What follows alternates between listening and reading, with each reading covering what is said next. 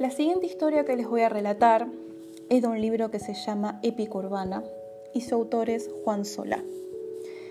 Relata una historia breve que sucede en un colectivo, cuando dos personas se encuentran.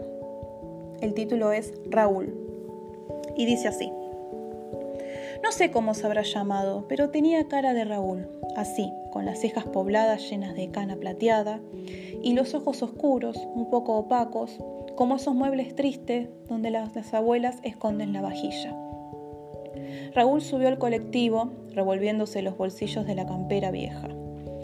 Cuando suspiró, los vidrios cerrados se llenaron de cal y lágrimas, pero nadie se dio cuenta.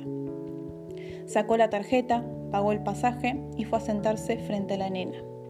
Tampoco sé cómo se habrá llamado la nena, pero tenía cara de Lu, así, cortito, como las antenas de las hormigas que hacen fila en la plaza para llevarse las hojas que se tiran en las ramas cuando es mayo y los chicos salen de la escuela con la bufanda atada al cuello y la escarapela abrazada al guardapolvo.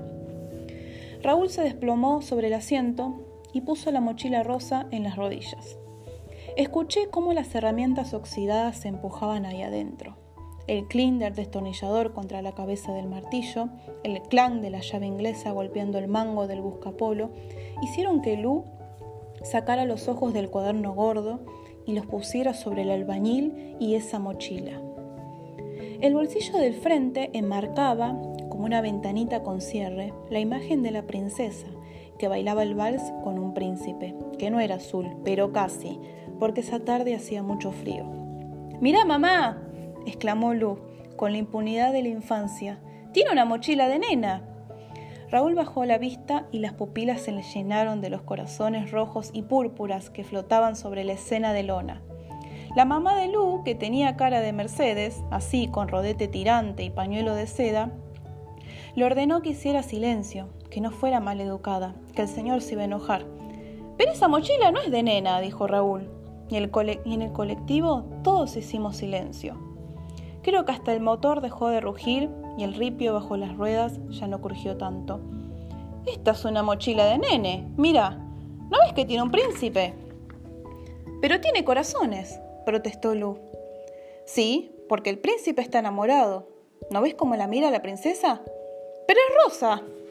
Sí, como la camiseta de boca, explicó Raúl con una paciencia que le costaba demasiado, después de haberse pasado el lunes revocando las paredes de una, casa que jamás sería suya. Bueno, entonces sí, confirmó Lu, volviéndose a su cuaderno. Mercedes y Raúl cruzaron una mirada cómplice y se sonrieron.